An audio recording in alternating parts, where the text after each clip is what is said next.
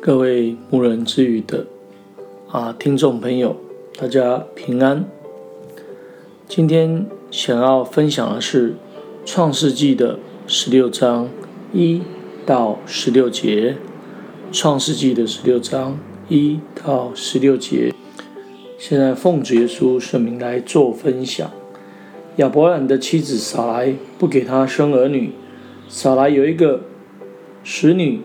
名叫夏甲，是埃及人。撒莱对亚伯兰说：“主使我不能生育，求你和我的使女同房，或者我可以因她得孩子。”亚伯兰听从了撒莱的话，于是亚伯兰的妻子撒莱将使女埃及人夏甲给了丈夫为妾。那时，啊，亚伯兰在迦南已经住了十年。我们来思考两个问题。第一个问题。我们是不是曾经有着像撒拉的方式，用着自己的想法来为自己开路？第二个，我们是不是有来思想着神为我们解决难题的一个恩典？神应许亚伯拉罕必定会有自己的子孙，但是时间已经过了啊十年了。他的妻子撒莱人还未有生育，此时撒拉就提出自己的看法。他说：“神使我不能生育。”接着又提出办法来：“求你和我的使女夏甲同房，或者我可以因她得个男孩。”但却为这平静的一个家庭带来许多的一个风波，更为了那真正为亚伯兰子孙。的未来造成了许多的对敌，人的方法可能会产生一些果效。那从撒拉的建议当中，使我们可以深深反省：我们不可用人的方法来成就神的应许。有时神的应许看起来虽然好像是延迟，其实并不是单言。往往神他美好的旨意，其实。是会有所谓的要等候的。那么，当神成就他的旨意跟应许的时候，更能使我们体会神的恩典跟能力，也更能显出神的荣耀来。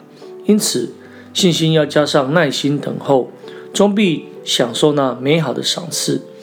夏甲本为使女，因祖祖母的推荐，成为亚伯拉罕的一个妾，又得神的眷顾，怀了身孕。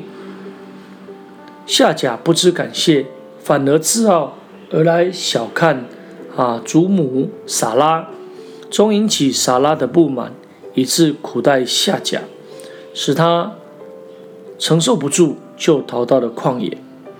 夏甲所表现出来的是人的劣根性，稍有了一些啊恩典，就自傲自大，忘记了他自己本来的身份和应尽的义务。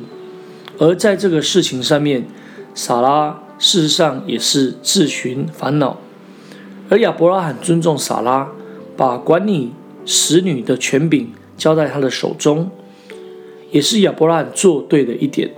最后还是由神亲自解决这个问题。